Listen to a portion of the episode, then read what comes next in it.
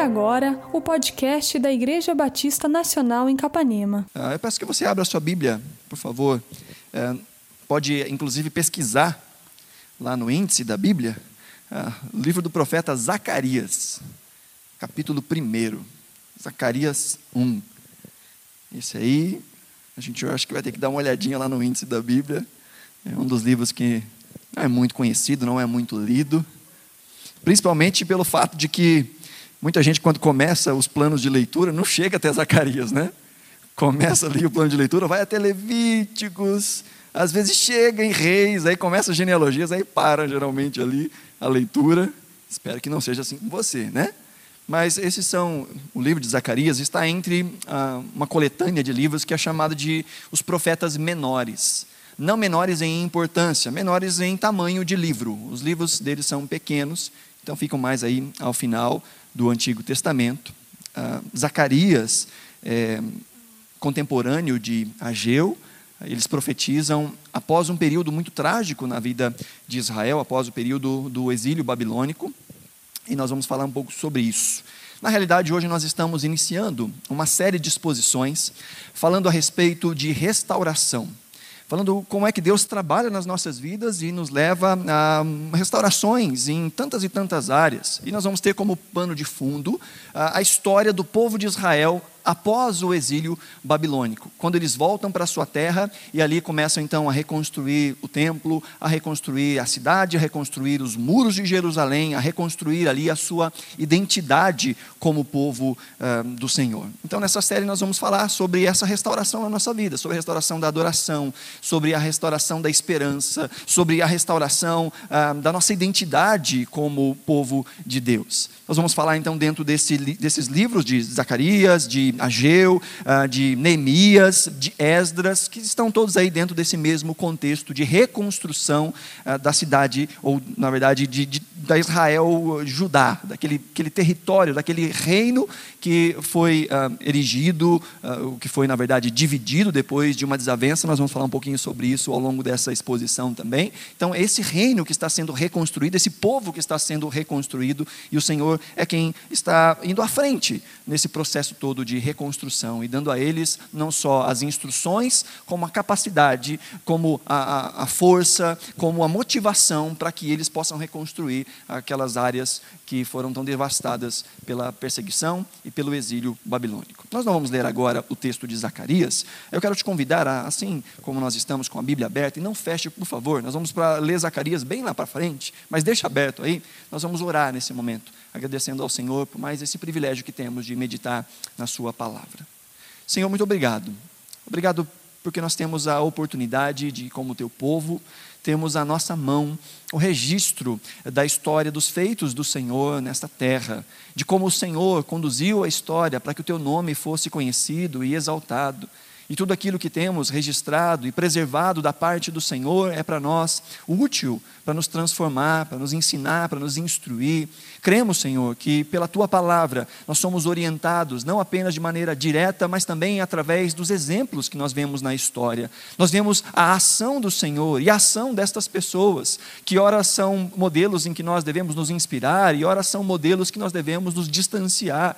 Nós cremos que o Teu Espírito Santo nos leva a este conhecimento e reconhecemos, ó Pai, que precisamos da Tua ajuda, que precisamos da Tua assistência nesse processo em que estamos buscando conhecer a Tua vontade mediante a Tua palavra. Clamamos nessa noite, como sempre fazemos, que o Senhor nos dê olhos para ver, ouvidos para ouvir e um coração pronto a receber a Tua palavra e colocá-la em prática nas nossas vidas. Fala conosco, Senhor, nessa noite, no nome santo de Jesus. Amém e graças a Deus. Como eu dizia, então, esta série fala sobre restauração. Mas antes de pensarmos a respeito de restauração, é preciso pensar por que é que precisou de restauração ah, nós olhamos os processos em que Deus age na nossa vida e é, é bonito ver Deus trabalhando em nós e nos reconstruindo. É, é lindo saber que nós temos um Deus que nos coloca de pé novamente. É lindo saber que Deus restaura a nossa vida. Mas muito melhor do que isso é quando nós não precisamos de restauração. Melhor do que ver Deus restaurando a nossa vida é termos uma vida direcionada por Deus ao ponto de não quebrarmos coisas para que Deus nos restaure, de vivermos de maneira obediente ao Senhor para que a nossa vida se mantenha de pé. Então, o texto que nós vamos ler hoje, na verdade, é a introdução para essa série, é entender por que é que o povo de Deus precisou de restauração. O povo de Deus estava passando por um momento de disciplina. E o tema que nós vamos tratar hoje é sobre a disciplina de Deus. Quando o Senhor nos ensina a lição. E tem uma imagenzinha que vai ser projetada? Vai? Vai. Então tem uma imagem que vai ser projetada aí, que ela é politicamente incorreta, né? Hoje em dia, politicamente incorreto falar sobre disciplina. Uh, mas a Bíblia nos ensina que o pai que ama corrige os seus filhos. Inclusive, a Bíblia diz que aqueles que são filhos de Deus são corrigidos por Deus. Há um, um conceito que nós precisamos aprender e entender. Uh, muitas pessoas falam Deus castiga, mas Deus não castiga o seu povo. Deus corrige o seu povo, é diferente. Há duas visões ou duas formas de enxergar a mesma situação. Uma é castigo, a outra é disciplina. Deus castiga, Deus castiga a sua criação. Deus castiga aqueles que têm o seu coração obstruídos, duros, que têm olhos para ver, mas não veem, têm ouvidos para ouvir, mas não ouvem, que estão distantes do, do, dos olhos do Senhor, do coração do Senhor e da vontade do Senhor. E estes então são exercitados pelo Senhor na sua justiça. Há, inclusive, aí uma, uma, uma visão que nós podemos ter dessa, dessa diferenciação em que o final das contas, o final de tudo, é a glória de Deus. Quando Deus exerce o seu juízo, ele é glorificado, porque ele é um Deus justo. E quando Deus exerce a sua correção, ele também é glorificado, porque ele edifica o seu povo. Há uma canção que nós cantamos muito aqui na nossa igreja, de que todas as coisas cooperam. Deus faz com que todas as coisas cooperem para o nosso bem. Nós que somos povo de Deus, nós que queremos ouvir a Deus, Deus fala conosco. Primeiramente através da Sua palavra, primeiramente e de maneira direta por meio da Sua palavra mas pela bondade do Senhor e pela misericórdia do Senhor, em momentos que nós não ouvimos a Sua palavra, como um pai que ama os seus filhos, Deus usa das ferramentas da correção para chamar de volta os seus filhos ao arrependimento, ao crescimento, ao amor. O alvo de Deus para com os seus filhos, quando Ele os corrige, é o crescimento, é o amadurecimento. E aqueles que são pais, talvez podem falar um pouco a respeito disso do desejo de verem os seus filhos indo bem na vida, do desejo de verem os seus filhos indo mais longe do que eles mesmos foram, e que instruem, falam em amor, falam com palavras doces, falam com exemplos, instruem, mas em alguns momentos entendem que para preservar a vida é necessário algum tipo de disciplina. Deus trata assim o seu povo.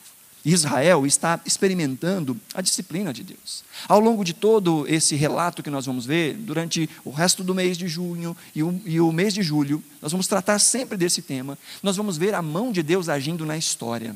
Nós vamos ver aquela dualidade, aquele paradoxo que sempre, sempre falamos. Deus como responsável, aquele que anda, aquele que conduz a história em todo o tempo, mas também nós como agentes ativos no meio desse processo. Nós vamos falar aqui de eventos históricos, então eu peço que você tenha muita atenção, porque nós vamos falar aqui sobre coisas que estão tão distantes no tempo e na cultura para nós. Mas nós vamos ver que ah, não são só coisas que acontecem ah, de maneira factual apenas. Não são só coisas que nós vamos falar que aconteceram eh, em determinado tempo, de determinada forma e em determinado lugar. Nós vamos falar também do lado espiritual. Nós vamos falar do porquê é que essas coisas aconteceram. Não só o que aconteceu, como aconteceu e quando aconteceu e onde aconteceu. Mas por que é que essas coisas aconteceram? Porque Deus está conduzindo toda a história. Se você se lembra, Deus estava levantando para si um povo. Um povo que se chama pelo nome do Senhor. Deus eh, chamou Abraão, e de Abraão, Isaac, Jacó, e veio toda aquela descendência. Posteriormente, então, esse grupo de pessoas crescem num ambiente hostil em, ah, no, nos no Egito.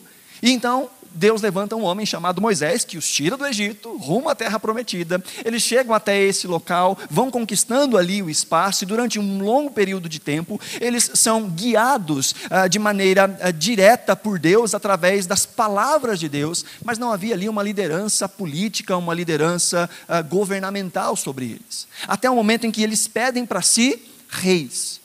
Então Samuel, o profeta, diz, ah, ora ao Senhor, já entristecido porque o povo havia o rejeitado como um profeta que traz a palavra de Deus para guiar a nação. E Deus diz: olha, não fique triste, porque eles não rejeitaram a você, eles rejeitaram a mim. Então Samuel diz: Olha, vocês querem mesmo um rei? Porque se vocês quiserem o rei, vocês vão ter problemas com esse rei. Ele vai cobrar altas cargas tributárias de vocês. Ele vai, vai pegar os filhos de vocês para que, que lute por ele na guerra. Ele vai pegar os filhos de vocês para que sirvam ele no palácio. É isso mesmo que vocês querem? Querem ter um rei como as outras nações têm? E o povo disse: queremos. E aí começa então a monarquia de Israel. E durante 120 anos, Israel é um reino só, reinado primeiramente por uh, Saul na sequência por Davi e por último por Salomão. Durante 120 anos, Israel é um reino só. Tem até uma, tem aí a, a imagem, Radassa, por favor. Mais uma? Mais? Bem mais. Tem ali o, o, o quadro dos, dos reis de Israel. Isso, legal. Então, durante 120 anos, nós temos aqui o reino unificado. Quando uh, Salomão morre, vem o seu filho Roboão. E Roboão é quem assume o trono. E vem o povo então conversar com Roboão e fala: Roboão, seu pai colocou sobre nós impostos muito pesados. Lembra que Deus tinha falado através de Samuel que isso ia acontecer? E o povo agora vem reclamar. O seu pai colocou impostos muito pesados. Então, dá uma forcinha para a gente, abaixa a carga tributária, arruma aí a situação para que a gente possa viver com mais tranquilidade. E Roboão então vai pesquisar ou vai procurar os sábios, a conversar com os sábios. E ele então chega para aqueles que aconselhavam o seu pai Salomão e pergunta: o que, que a gente faz? Abaixa ou não abaixa? E aqueles sábios dizem para Roboão: Olha, se você fizer isso, você vai ganhar o coração do povo. Seja flexível, seja generoso, e você vai ganhar o coração do povo, você vai ser visto como um bom rei. E Roboão sai dali e encontra com um grupo de amigos. Diz o texto que eles eram jovens. E ele pergunta: o que será que a gente faz? Nós vamos abaixar os, os impostos para esse povo? E os amigos de Roboão, os jovens, dizem para ele: que nada, para com isso. Faz o seguinte: diz para o povo: se o meu pai colocou sobre vocês cargas pesadas, eu vou colocar cargas ainda mais pesadas. Se o meu pai castigou vocês com chicotes, eu vou castigar vocês com chicotes que tenham espinhos, porque o meu dedo mindinho é mais grosso que a cintura do meu pai. Como quem diz, eu sou melhor do que meu pai, eu sou maior do que meu pai. Esse foi o conselho que os jovens deram a Roboão. E quem você acha que Roboão ouviu? Os mais velhos e sábios ou os mais jovens e loucos? Quem você acha que ele entendeu? Hã? Hã? Os jovens. E o que, que aconteceu? Houve uma grande crise institucional em Israel. E o povo se dividiu. Alguns entenderam Roboão como aquele que vem da descendência de Davi, aquele que tinha direito de ser o rei, mas outros, na verdade, boa parte do povo de Israel não entendeu. Dez tribos de Israel não, não concordaram com aquilo e passaram então a, a se tornar uma outra nação, um outro povo. E aí então ficou dividido. Ué, saiu o negócio? Ficou dividido em dois grupos: entre o reino do norte, que ficou sendo conhecido como Reino de Israel, e o reino do sul, que ficou conhecido como Reino de Judá. E esse povo então foi liderado por vários reis, vários reis. O reino do norte foi liderado por reis em que, ah, no livro dos reis e no livro das crônicas, eles são ah, sempre apresentados como pessoas que não deram ouvidos ao Senhor, que não fizeram as coisas que Deus aprova. No reino do sul, boa parte dos reis também não fizeram as coisas que Deus aprova. Alguns poucos reis deram ouvidos ao Senhor. Alguns poucos reis começaram bem e terminaram mal. Outros começaram mal e terminaram bem. Nós temos aí eh, esse povo que vai se afastando de Deus gradativamente. E Deus levanta pessoas, Deus levanta profetas, dizendo: arrependam-se dos seus pecados, voltem-se para a aliança com o Senhor, para que um mal maior não aconteça com vocês, para que vocês não sejam retirados dessa terra. Os profetas diziam: lembrem-se que a aliança que Deus tem com vocês é que garante vocês nessa terra. Vocês só não são destruídos porque Deus está protegendo vocês, vocês só não são tirados dessa terra porque Deus está protegendo vocês. Mas no momento em que vocês quebram essa aliança com Deus e passam a viver de acordo com a sua própria vontade, Deus vai entregar vocês vocês a vocês mesmos e vocês serão destruídos. Vocês serão, serão levados para outros lugares, serão levados para o exílio. Deus levanta vários e vários profetas e o povo não ouve.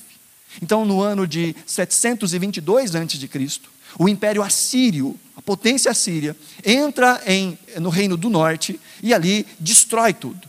Leva o povo cativo, faz uma grande miscigenação. Essa era a estratégia dos assírios: destruir a identidade fazendo miscigenação. Pegou o povo de Israel, levou para outras terras e pegou gente de outras terras e trouxe para Israel, para que eles pudessem ali se casar e perder totalmente a sua identidade. É aí que nascem os chamados samaritanos. Por isso os judeus tinham tanta birra com os samaritanos, porque eles não preservaram a sua identidade.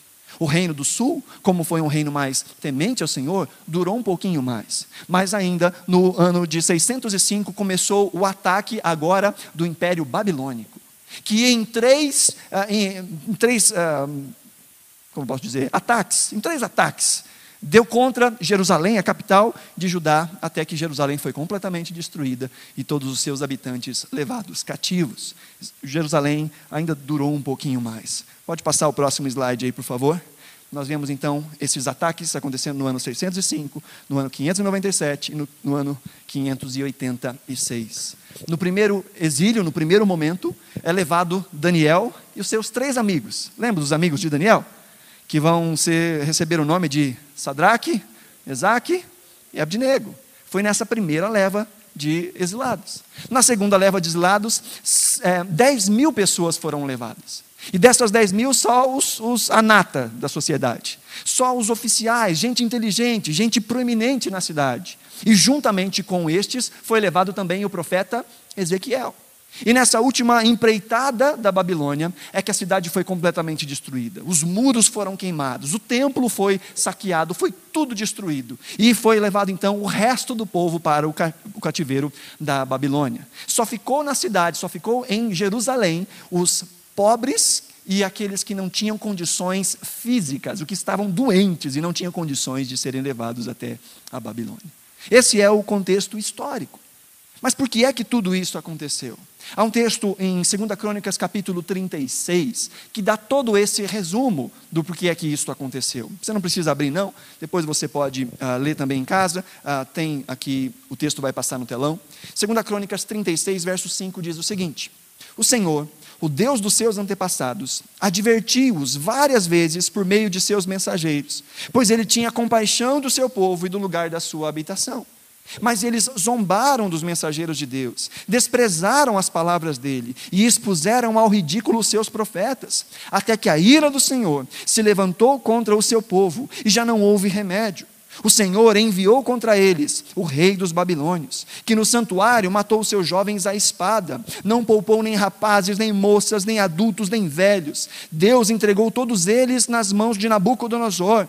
Este levou para a Babilônia todos os utensílios do templo, tanto os pequenos como os grandes, com os tesouros do templo do Senhor e do rei e dos seus oficiais. Os babilônios incendiaram o templo de Deus e derrubaram o muro de Jerusalém. Queimaram todos os palácios, destruíram todos os utensílios de valor que haviam neles. Nabucodonosor levou para o exílio da Babilônia o remanescente, ou os remanescentes que escaparam da espada, para serem seus escravos e, para, e, e dos seus descendentes, até a época do domínio persa.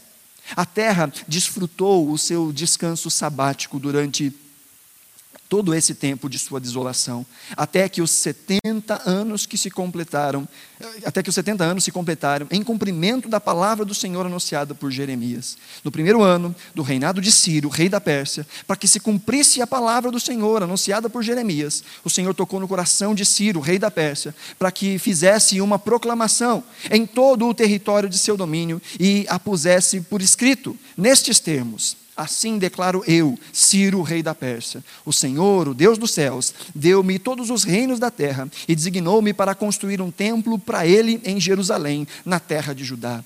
Quem dentre vocês pertencer ao seu povo, vá para Jerusalém e que o Senhor, o seu Deus, esteja com ele. Isso aqui é todo o panorama histórico. Isso aqui é como chegou nesse ponto. Um povo que desprezou a Deus, que se entregou a outros deuses, Presta atenção que isso aqui não é aula de história, não. Isso aqui tem toda a aplicação para nós.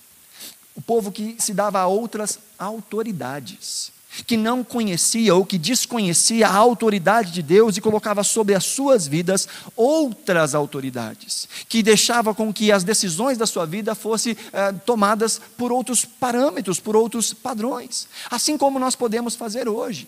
Assim como nós podemos dizer que nós amamos a Deus com a nossa boca, mas são outros padrões, são outros deuses que controlam as nossas decisões. Veja, ah, os ídolos não se preocupam com fidelidade, mas Deus se preocupa com fidelidade. Os ídolos não querem saber se você adora a Deus no domingo, canta a Deus no domingo, lê a sua Bíblia. Os ídolos não querem saber disso. Mas Deus não divide a sua glória com ninguém. Há muitos que dizem eu adoro a Deus, mas no seu trabalho, na sua forma de fazer comércio, quem manda ou quem dirige, quem dita as regras, não é Deus. Quem dita as regras é o mercado. Quem dita as regras são os coaches. Quem dita as regras são o que todo mundo está fazendo, ainda que isso seja ilegal, imoral, ou ainda que isso não tenha nada a ver com o coração de quem ama e serve a Deus. Vive uma vida dicotomizada, vive uma vida separada entre aquilo que é religioso e aquilo que é prático. Deus nos chama a uma vida integral para a sua glória. Deus nos chama para uma vida de obediência em todos os pontos, que dirige não só a nossa vida religiosa, mas também como nós tratamos os nossos relacionamentos como nós lidamos com a natureza, como nós tratamos política, como nós tratamos as relações entre familiares, como é que nós tratamos marido, esposa, pais, filhos, a sogra, como é que nós tratamos todas as coisas. O Senhor nos orienta por parâmetros e por padrões que glorificam ao seu nome para que ele seja conhecido, para que ele seja visto em todo o tempo e o seu povo seja reconhecido como um povo sábio, um povo que teme a Deus e que tem princípios justos, um povo que age em justiça. Mas há muitos que servem a Deus no domingo, mas de segunda a sábado servem a tantos outros deuses, servem a tantos outros prazeres. E por servir, não estou falando de acender uma vela, de se ajoelhar, de fazer orações ou coisa do tipo. Estou dizendo sobre quais são os padrões que guiam a nossa vida. Quais são as autoridades que determinam para nós o que é certo e o que é errado? À luz de que nós julgamos a vida? À luz de que nós julgamos as nossas palavras e as nossas ações? O povo de Deus, o povo de Israel, o povo de Deus no Antigo Testamento, desprezou os ensinos do Senhor. E mais, Deus, em sua infinita misericórdia, levantava pessoas para adverti-los. E diz o texto que eles não ouviram. Eles viraram as costas, eles zombaram. E ainda acontece isso nos dias de hoje. Gente que não dá ouvidos à voz do Senhor. Deus continua falando conosco. Deus fala conosco através da Sua palavra. Deus fala conosco através de pessoas. Deus fala conosco através de momentos em que essa palavra é exposta, em que o Senhor nos dá instruções, mas há muitos que não dão ouvidos, desprezam, alguns até zombam. Talvez não zombam com palavras, mas zombam com a sua vida, zombam com atitudes. O povo de Israel se distanciou do Senhor. E Deus, pela sua infinita misericórdia, permitiu que uma grande crise viesse sobre Israel, para que Israel novamente voltasse ao centro. O texto nos diz que quem está movendo a história é Deus. Nabucodonosor está sendo movido por Deus. O texto nos diz de maneira clara: o Senhor entregou Israel nas mãos de Nabucodonosor. Final, quando nós vemos aí no versículo 22 em diante, quando o povo já está voltando por um decreto do rei Ciro, o texto nos diz também que o Senhor é quem colocou no coração do rei Ciro libertar o povo, liberar o povo para voltar para a sua terra. Deus está controlando toda a história. Foi isso que aconteceu. Agora sim, nós vamos ler o texto de Zacarias, capítulo 1, os versos 1 a 6. Zacarias 1, 1 diz o seguinte: No oitavo mês, do segundo ano do reinado de Dario, a palavra do Senhor veio ao profeta Zacarias, filho de Beraquias e neto de Ido o Senhor muito se irou contra os seus antepassados. Por isso, diga ao povo: Assim diz o Senhor dos exércitos: Voltem para mim, e eu me voltarei para vocês, diz o Senhor dos exércitos. Não sejam como os seus, como os seus antepassados, aos quais os antigos profetas proclamaram: Assim diz o Senhor dos exércitos: Deixem os seus caminhos e as suas más obras. Mas eles não me ouviram, nem me deram atenção, declara o Senhor. Onde estão agora os seus antepassados? E os profetas, acaso vivem eles para sempre? Mas as minhas palavras e os meus decretos, que ordenei aos meus servos, os profetas, alcançaram seus antepassados e os levaram a converter-se e a dizer: O Senhor dos exércitos fez conosco o que os nossos caminhos e práticas mereciam, conforme prometeu. Nós vimos todo o panorama histórico. Nós vimos o que é que aconteceu ali também um pouco do porquê é que aconteceu. Agora, Zacarias está falando de uma maneira muito clara. Por que é que tudo aquilo aconteceu. Zacarias já está profetizando depois do início da volta do povo de Israel, do povo de, de Judá a Jerusalém. Da mesma forma que Jerusalém foi atacada três vezes e foram três os exílios, também a volta foi em três etapas. Na primeira etapa, vai um homem chamado Zorobabel, e ele é responsável por erigir o templo do Senhor. O governador, como nós vimos em 2 Crônicas 36, diz que podia voltar então para erigir o templo ao seu Deus. Nós, inclusive, temos um documento histórico desse, desse fato. Ah, no Museu Britânico, há um rolo ah, de, de argila endurecida que é chamado de o rolo de Ciro, ou o cilindro de Ciro. E ali está registrado esse decreto do rei, dizendo que o povo poderia voltar à sua terra para reconstruir ah, o templo ao seu Deus. Ciro, então, movido pelo Senhor, permite que o povo volte. Mas então esse povo começa a construir o templo, que era o símbolo máximo da presença de Deus no meio do seu povo. E vem então dificuldades, vem problemas, vem pessoas que não querem que aquilo aconteça, e o povo esmurece. O povo desanima e deixam de construir a sua obra. Deus então levanta dois profetas durante este tempo: um chamado Ageu e o outro chamado Zacarias. Ageu e Zacarias têm mais ou menos uma distância de uns dois meses em que um começa a profetizar e depois o outro começa a profetizar. E durante um longo período eles são companheiros na profecia. E o propósito era incentivar o povo. Como o próprio texto aqui de Zacarias, capítulo 1, diz, que Deus deu palavras confortadoras, palavras boas, palavras de ânimo. Porque o mesmo Deus que ordenou a disciplina é o mesmo Deus que havia prometido a reconstrução. Havia prometido que traria de volta o seu povo, que o povo voltaria à sua terra depois de 70 anos. E isso já estava acontecendo. Uma parte do povo de Deus já estava voltando para a sua terra. E Deus então levanta Zacarias, ah, o nome Zacarias significa Deus se lembra, nome muito propício para esse momento. E Zacarias, então, Deus se lembra, começa a falar com o povo e animar o povo para que eles possam, então, reconstruir o templo. Mas antes de dar essas palavras de ânimo, Zacarias tem que fazer a pregação mais difícil que qualquer pastor tem que fazer, que é a pregação do arrependas. Chamar pecadores que desconhecem o Senhor ao arrependimento é muito fácil. Agora, confrontar o povo de Deus e dizer, nós também precisamos de arrependimento, é tão difícil. Zacarias, quando começa o seu ministério, era um jovem. Imagina um jovem falando para toda uma multidão, dizendo: arrependam-se. E ele diz: Olha, não caminhe nos mesmos passos dos seus antepassados. E quais foram os passos dos seus antepassados? Primeiro, eles eram idólatras. Eles tinham outras autoridades que não Deus. E essa idolatria faz com que nós nos tornamos aquilo que nós adoramos. Há um texto lá no Salmo 115 que diz que aquele que adora a deuses feitos de barro, de pedra, que tem olhos, mas não veem, tem ouvidos, mas não ouvem, tem pés, mas não se movem, diz que há um juízo de Deus sobre aqueles que os adoram, diz que se tornem semelhantes a eles, aqueles que os adoram. E aqueles que têm outras autoridades que não Deus se tornam cegos, se tornam surdos, se tornam inertes. E o povo, então, que adorava outros deuses, se tornou isso. E como consequência, não deu ouvidos à voz de Deus. Não ouvia os profetas, não deram ouvidos aos profetas, mas zombaram dos profetas, rejeitaram a palavra dos profetas. Queridos, nós podemos fazer isso nos dias de hoje. Deus continua nos dando a Sua palavra, para que a gente não precise experimentar nenhum tipo de disciplina, para que a gente não seja eh, de maneira nenhuma tolhido da nossa liberdade espiritual, para que nós não venhamos a ter sofrimentos. Mas há muitos que desprezam a palavra do Senhor, zombam da palavra do Senhor. O Senhor nos ensina a não quebrar a vida. O Senhor nos ensina a termos relacionamentos abençoados. O Senhor nos ensina a termos uma finança uh, bem, bem controlada. O Senhor nos ensina a termos uma vida uh, física correta. O Senhor nos ensina em todas as áreas da vida. Mas porque não damos ouvidos ao Senhor, quebramos coisas. E Deus, pela sua misericórdia, nos dá a oportunidade de reconstruir.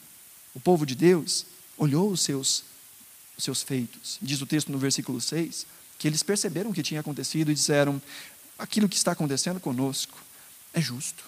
Verso 6, novamente diz: O Senhor dos exércitos, essas são as palavras do povo depois. O Senhor dos exércitos fez conosco o que os nossos caminhos e práticas mereciam, conforme prometeu. Como é bom, queridos, quando nós conseguimos reconhecer os nossos erros quando nós podemos aprender com os nossos erros. Quando nós podemos dizer, olha, isso que está acontecendo na minha vida foi aquela curva errada que eu tomei lá atrás. Foi aquela decisão impensada que eu tomei lá atrás. Por isso hoje eu estou colhendo os frutos dessa decisão. É bom que isso aconteça. Mas é algo, ah, existe algo muito melhor. Quando nós não tomamos esses caminhos errados. Quando nós não temos arrependimento, porque nós estamos caminhando no caminho que Deus conduz, no caminho da vida, no caminho da bênção. O povo não estava enganado. O povo sabia que isso ia acontecer. Na verdade, Deus já havia dito isso ao seu povo desde antes do povo entrar na terra prometida. Por intermédio de Moisés, lá em Deuteronômio capítulo 28 um livro que deveria estar à mão de todo o rei de Israel. Esse era o livro que devia estar na cabeceira de todo o rei de Israel. Ele tinha que ter uma cópia do livro de Deuteronômio, para então ali conhecer a vontade do Senhor e, como um estadista, governar para a glória de Deus. Mas ah, não deram ouvidos ao Senhor. Deuteronômio 28 diz que Deus levaria o seu povo por meio de uma nação que eles não conheciam nem a língua, que nem sabiam quem era, levaria o seu povo para o cativeiro se não obedecessem, se não ouvissem. Isso antes de entrarem na terra prometida. Quase mil anos haviam se passado. E o povo não tinha internalizado essa mensagem. Deus levantou profeta atrás de profeta. Os mais conhecidos, Isaías e Jeremias, que profetizaram durante longo tempo. Jeremias profetizou durante 40 anos, dizendo para o povo: arrependa-se, arrependa-se, arrependa-se. E depois Jeremias teve o desgosto de ver a sua profecia se cumprir. Ele, inclusive, foi alvo deste exílio, foi levado também cativo, viu a desgraça de Israel. O que é que o exílio provoca nas nossas vidas? Primeiro, o exílio provoca em nós a interrupção do chamado. O chamado de Israel foi interrompido. Qual era o chamado de Israel? Ser uma luz em meio às nações. O chamado de Israel era que quando todos vissem como o povo de Deus se movia, iam dizer que Deus é esse que é tão presente na vida desse povo, que povo é esse que tem leis tão justas, que povo é esse que tem um Deus tão presente nas suas vidas. Esse era o chamado de Israel, ser sal da terra e luz do mundo. Lembra que alguém falou isso também a respeito de nós? Esse é o nosso chamado. Nós somos chamados para sermos sal da terra e luz do mundo. Mas quando nós viramos as costas para Deus e seguimos outras autoridades, nós interrompemos esse chamado na nossa vida. Nós deixamos de espelhar a graça de Deus, deixamos de espelhar a glória de Deus. A segunda coisa que acontece, que o exílio provoca na, na vida do povo, é a interrupção na adoração. Eles agora já não querem mais adorar, eles estão desanimados na adoração. Há um texto no Salmo 137 que inclusive uh, é uma música, talvez você se lembre, é uma música até de discoteca dos anos antigos. Dizia, By the rivers of Babylon. Conhece essa música? When we sat down, there we wept. Né? Conhece a música? Então, essa música é o Salmo 137. E o que, que, diz o Salmo 137? O verso primeiro diz: junto aos rios da Babilônia. Então, eles estão cantando de dentro do exílio. Junto aos rios da Babilônia, nós nos sentamos e choramos com saudade de Sião.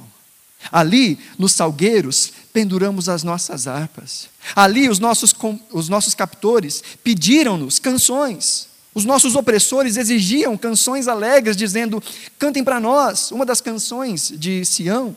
Como poderíamos cantar as canções do Senhor numa terra estrangeira?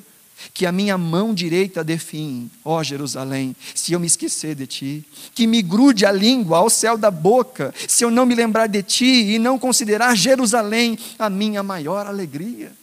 O povo está dizendo: nós não vamos cantar, nós não podemos cantar aqui. Eles tinham que tocar a harpa e cantar, então eles falaram: não, que minha mão direita define, que eu não consiga nem tocar, nem se eu quiser, que a minha língua se grude ao céu da boca, se eu me esquecer da minha terra. Distante de Jerusalém, a adoração foi interrompida. Sabe que isso também se aplica a nós. Quando nós viramos as costas para Deus e vivemos uma vida de rebeldia ao Senhor, nós não adoramos ao Senhor. O problema é que muitas vezes confundimos adoração com música. A música é uma expressão de adoração, pode ser uma expressão de adoração, mas adorar a Deus é servi-lo. Adorar a Deus é viver para a sua glória. Adorar a Deus, nós adoramos com a nossa vida. E de nada adianta cantarmos com os nossos lábios que amamos a Deus, e que confiamos em Deus, quando a nossa vida se afasta desses caminhos.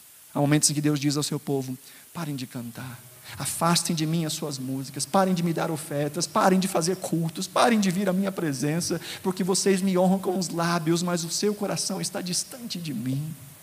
Quando nós deixamos de ouvir a Deus, nós deixamos de adorar. E por último, a última coisa que o exílio provoca em nós é a perda da nossa identidade. Nós que fomos chamados para ser o espelho da graça do Senhor. Nós que somos chamados hoje de cristãos. Significa cristão, gente? Pequenos cristos, cópias de Cristo. É como se alguém dissesse: lá vai um cristinho, alguém que tem a cara de Cristo, tem o cheiro de Cristo, tem as palavras de Cristo, tem as ações de Cristo. Mas quando nós vamos contra a vontade de Deus, nós perdemos até mesmo a nossa identidade como povo do Senhor. Mas há algo que o exílio nos mostra: que Deus não perdeu o controle da situação.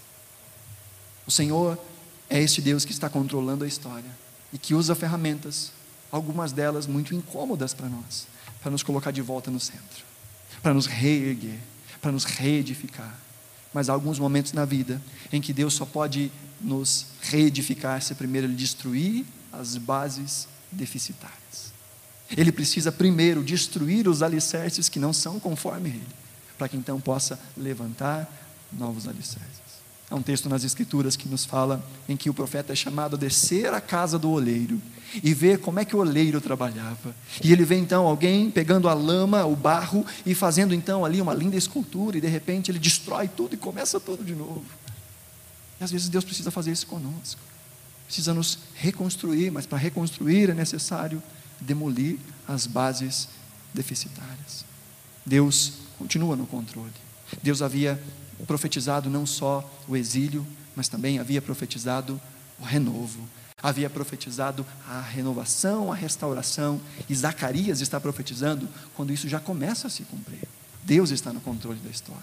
O mesmo Deus que anunciou o juízo lá atrás é o Deus que anuncia a graça aqui na frente. O mesmo Deus que anunciou a disciplina lá atrás é o Deus que anuncia agora a reconstrução. E Deus age assim nas nossas vidas. O Senhor usa a Sua palavra para nos instruir, para que nós não venhamos a quebrar nada. Quando nós quebramos as coisas, a mesma palavra do Senhor nos diz que existe também consequências dos nossos atos, que tudo aquilo que o homem semear, isso também ele vai colher. E o Senhor nos dá nessa mesma palavra é, instruções para que nós possamos reconstruir a nossa vida.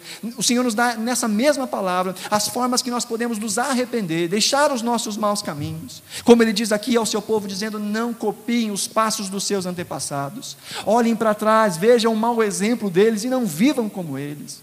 O texto nos diz ainda de uma ação aqui, que é até mesmo uma ação humilde, no versículo 6, dizendo que eles reconhecem os seus erros, mas reconhecem já tarde demais. Já reconhecem na Babilônia. Muitos desses que disseram, se não todos, que disseram, nós sabemos que isso que está acontecendo é consequência das nossas escolhas lá atrás. Muitos desses foram sepultados na Babilônia, não voltaram para a sua terra. Porque existe coisas que o Senhor nos instrui, e se nós não dermos ouvidos, nós simplesmente perdemos. Perdemos a oportunidade, perdemos a vida. O tempo não volta. E o Senhor nos instrui por amor, para que nós não venhamos a perder tempo. Porque o tempo vai passar.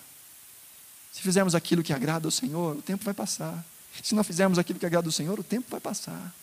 E o tempo não volta atrás. E a coisa que se não, não fizermos hoje, nunca poderão ser feitas. A palavra do Senhor diz: buscai ao Senhor enquanto se pode achar, invocai-o enquanto ele está perto. Veja, toda essa história nos mostra um Deus que chama o seu povo para uma segunda chance. Nos mostra um Deus que usa as autoridades, ele é o governador supremo, ele é o, o diretor, ele é o, o maestro dessa orquestra. É ele quem governa todas as coisas e que trabalha através da crise. Paulo entendeu isso. Em Filipenses capítulo 1, Paulo está preso.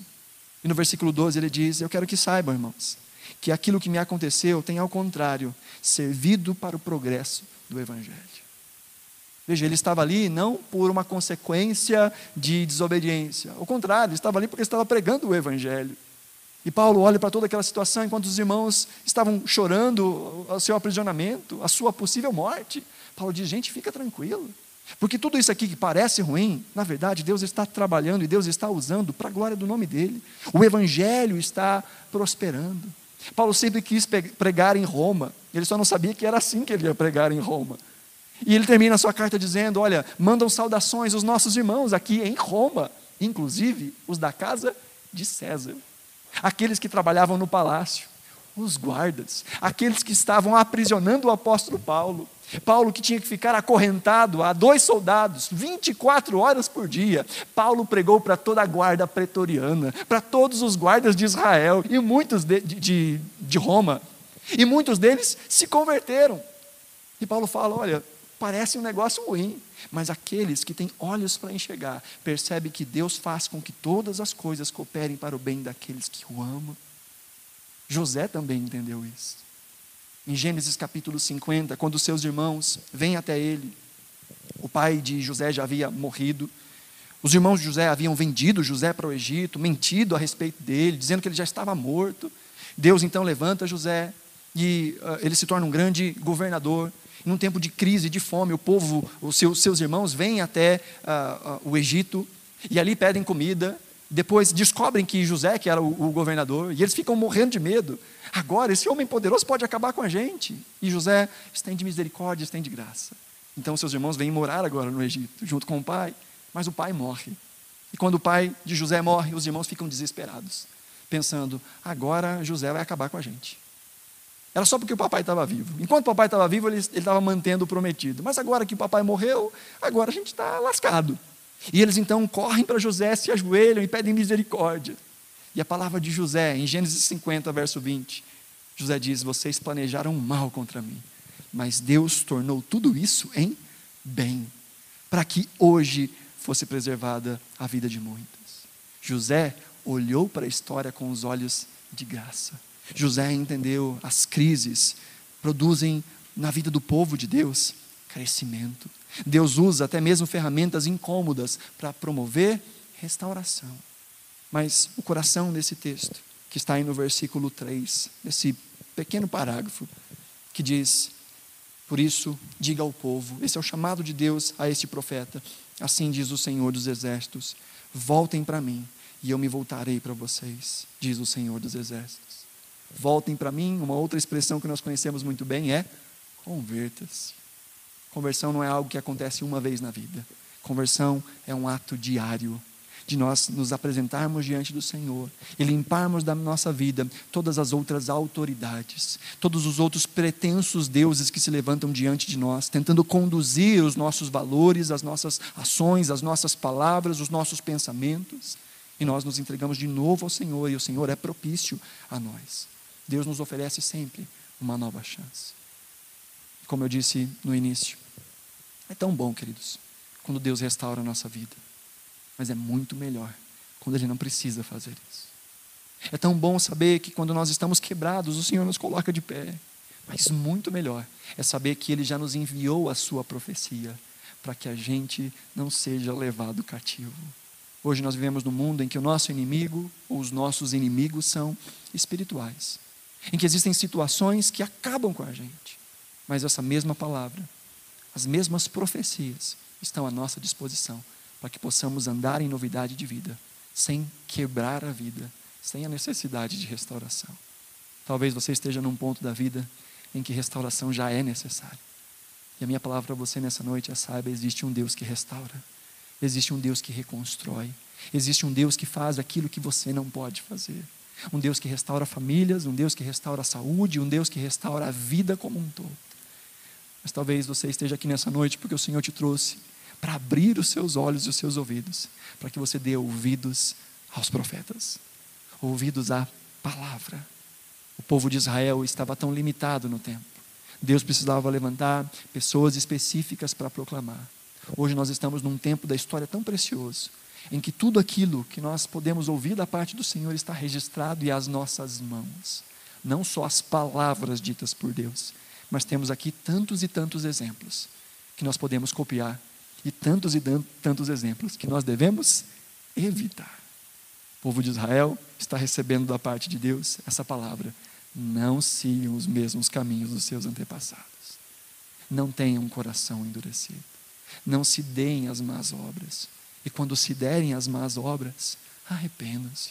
Aprendam o caminho do conserto, para que sobre vocês não aconteça a mesma coisa que aconteceu com os seus pais. Deus nos ama. Amém? Deus nos ama. E Ele nos instrui. E Deus nos ama tanto que Ele, inclusive, nos corrige. Assim como um pai não tem o desejo e a alegria de disciplinar os seus filhos, o Senhor também não encontra alegria em nos disciplinar. Mas Ele faz por amor, para o nosso bem. Porque o Pai que ama, corrige. Hebreus capítulo 12 diz: Porque vocês são povo de Deus, porque vocês são filhos de Deus, Ele os corrige. Aquele que não é corrigido é porque não é filho. Que possamos dar ouvidos às disciplinas do Senhor. E mais importante, que não precisemos dessas disciplinas. Que nós demos ouvidos à voz graciosa do Pai, as instruções graciosas do Filho, a palavra que está ao nosso alcance. Amém, queridos? Se você puder, coloque-se de pé, nós vamos orar.